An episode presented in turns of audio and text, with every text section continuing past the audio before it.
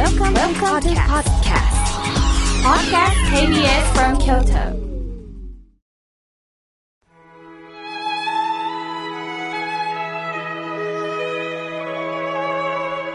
改めまして、僧侶の河村明慶です。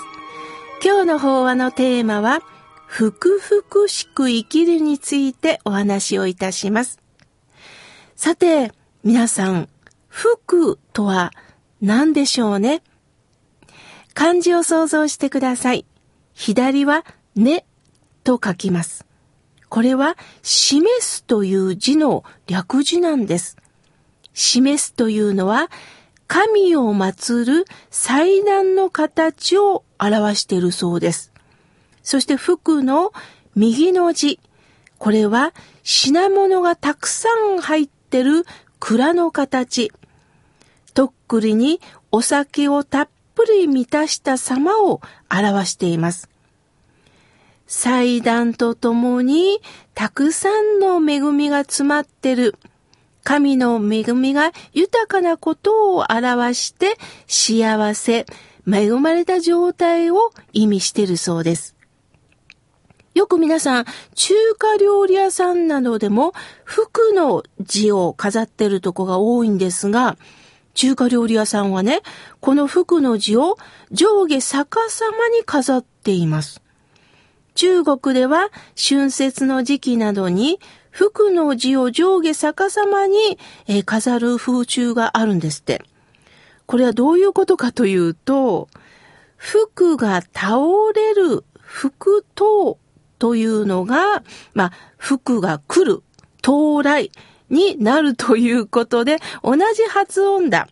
福が到来逆さま。それは福の到来、来るんだということで、えー、つながったということから、福を逆さまに、えー、垂らしてお店で皆さんお迎えするそうなんです。話を戻しましょう。美味しい食べ物を神に捧げるということは福の言われなんですが、じゃあまるで神様は欲望だらけと思われがちです。そうではなくって、お供えする私たちの心がどれほど満たされてるんでしょうか。そういうことを逆に教えてくれるんではないでしょうか。実は、お供えするというのは、分け合う、分かち合うという意味があります。例えば皆さん美味しいものがあると、これを裾分け、よかったら食べてみない美味しいよということです。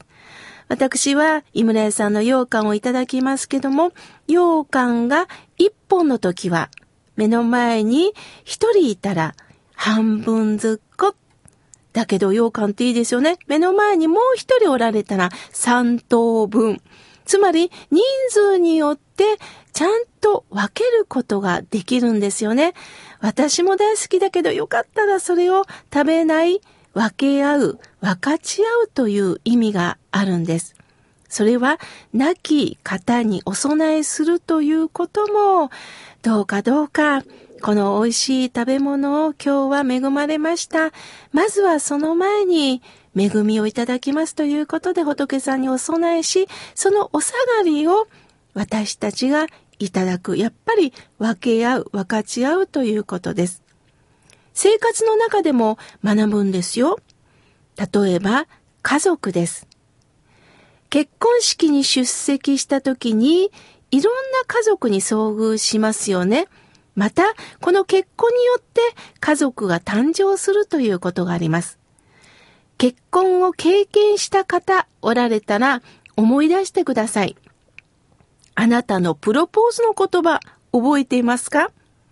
もしかしたら、君を幸せにするよとおっしゃったんでしょうか？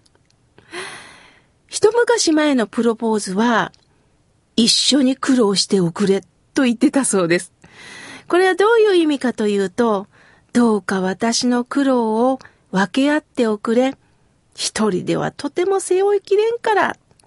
すると、妻、夫は、あなたの苦労を私にも背負わせてほしい。あなたと共に歩んでいくわ。そういった思いがこの言葉に込められています。しかし一緒に苦労したり泣いたりすることっってとっても難しいんですよね。今は個人の時代になりました。昔は電話も部屋も共有していました。今は電話といえば携帯電話が、まあ、ほとんどとは言いませんが、持つ時代になりましたよね。すると、一人一人直接電話を受け答えします。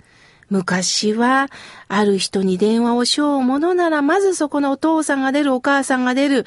なかなか、私も連絡したい人には行き届かないんです。何の要件でしょうか？息子に何の要件ですかって必ずね、聞かれていました。あの、あの、あの、あ、あ、いや、またかけますっていうふうにね、よく切ったものです。部屋もそれぞれ今はいただけますが、昔は一部屋に何人もの人が住んでいました。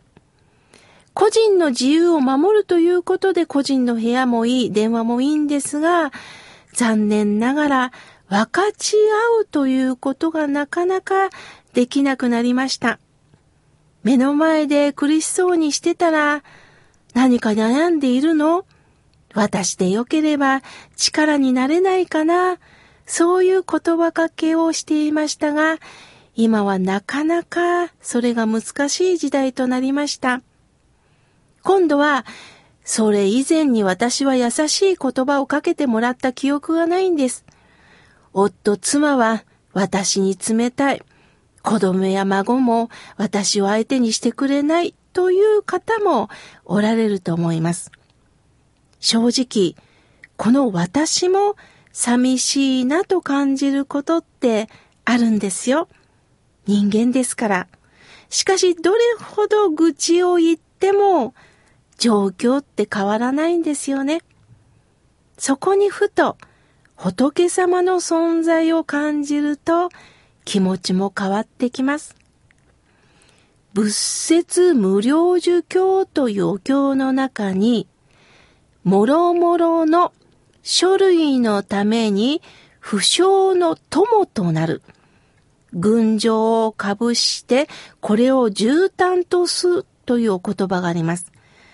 難しいので、一文字に注目してほしいんです。友となるって言うんです。友達の友です。仏様は常に私たちに働きかけてくださってます。働くっていうのはね、私の方に一生懸命にこっちだよ、こっちだよってね、本当にこう手を振ってくださってるイメージを想像してください。友になってくださるんです。友というのはね、上下関係が一切ないんです。駆け引きもないんです。友ですから。そしてまた、私の苦しみを引き受けてくださいます。これもね、誤解があっては辛いんですが、じゃあ借金を全部引き受けてくれるのか、病気を取ってくれるのか、そういう意味の引き受けてくださるんではなくって、辛いね。今はそういう時なんか、そら辛いね、と私たちの苦しみにそのまま向き合ってくださるということです。確かに直接何かしていただくということはありません。でも、目の前で何か私たちにあったかい気持ちになるきっかけをくださっているんです。つまり、私たちがまず仏さんを思い出しましょう。すると、そうか、私は一人ではないんだなっていう気持ちになります。私もなんかこう一人ぼっちになったり、気持ちが通じ合わないと孤独を感じますよね。そんな時は、南無阿弥陀仏のお念仏を唱えます。合唱することによって、その手のひらの中に何か仏様の存在を感じるんですよね。するとね、あったかい気持ちになるんです。ふくふくしい気持ちになるんです。顔がね、穏やかになるんです。そして合唱しながら、例えばおぜんざいを食べる前にも仏さんにお供えをします。そして、私も今からこれをいただきます、恵みをいただきますという気持ちでいただく。共感し合える関係。その気持ちが福になれるんですね。亡きあの人とも共に心の中でまたいろんな思い出を想像する中でどうか出会っていきませんか？いただきませんか？ほっと笑顔が出た時に必ず福はやってきます。福々しい生き方を、福々しい出会いをどうかあなたも必ずできますよ。今日から今日からです。